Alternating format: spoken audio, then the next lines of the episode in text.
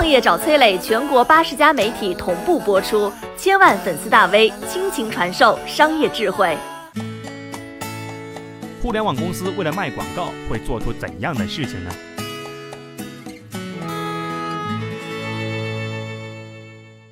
因为你注册了一个免费的 APP，最终导致你借钱来还某贝，这种遭遇，你敢相信吗？根据二零一九年公布的互联网公司收入清单，冠军杭州马年度总收入达到了三千八百亿，它的广告收入达到了一千七百四十五亿，占掉了半壁江山。新贵算法名的公司一年能赚一千四百亿，卖广告占百分之九十，而搜索红年营收一千零七十四亿，广告带来了七百八十一亿，占了百分之七十二。你看，互联网公司的本质其实就是三个字儿：卖广告。但是呢，跟硬给你塞传单不一样啊。优秀的互联网公司聪明之处在于什么呢？他把你想看的推给你，不仅能够做到千人千面，甚至做到心有灵犀呀。你收到的每一条广告，甚至比你自己还懂你。他们靠的是什么？人工智能的算法。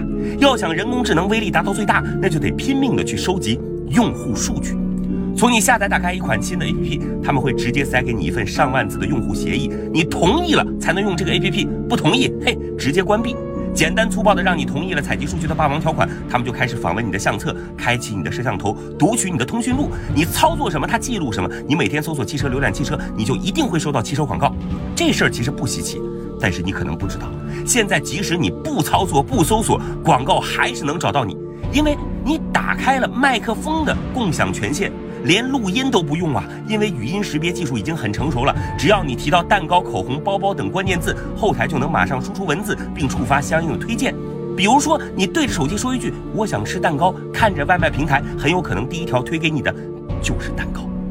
而最厉害的手段，还是互联网大厂做的 SDK 软件开发工具包。这里边呢，把什么语音传输啊、地图定位啊、支付安全等难做的技术都搞定了。有了这些东西啊，很多小公司做 APP 方便多了。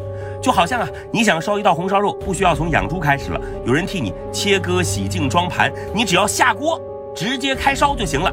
但是大厂怎么会这么好心呢？原来呢，他是到处安插摄像头，让江湖小弟得来的数据通通汇总到自己手里。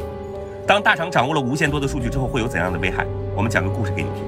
大学生小王某天注册了一款卖鞋的 APP，不要钱哦。这几个月他每天都在看同一双球鞋，他没有工作，家里给的生活费也不多。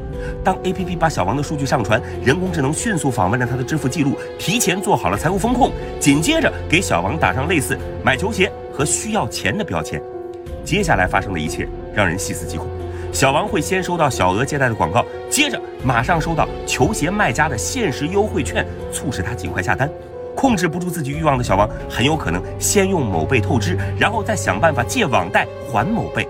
而借网贷有了第一次就有无数次啊，他的信息很快就会被有心人转卖给更多的借贷平台，那些人再度引诱小王借贷还款，小王最终是全身而退，还是深陷其中，咱们不敢细想啊。你看，无数互联网大佬们的 A 面是站在聚光灯下指点江山，扬言要用最先进的科技改变世界，其实啊。他们当中不少人的 B 面是躲在阴暗的角落，利用着人性的弱点，为自己谋利。我是崔磊，很多互联网公司都曾邀请我去分享创业方面的课程，包括抖音、快手、百度、阿里、腾讯等等。我把主讲内容整理成了一套音频课程，里边包含如何创业、如何做副业、优质项目剖析等等，相信啊会对您有所帮助。下拉手机屏幕，在节目简介里边添加我的个人微信，这套课程今天免费送给您，快去领取吧。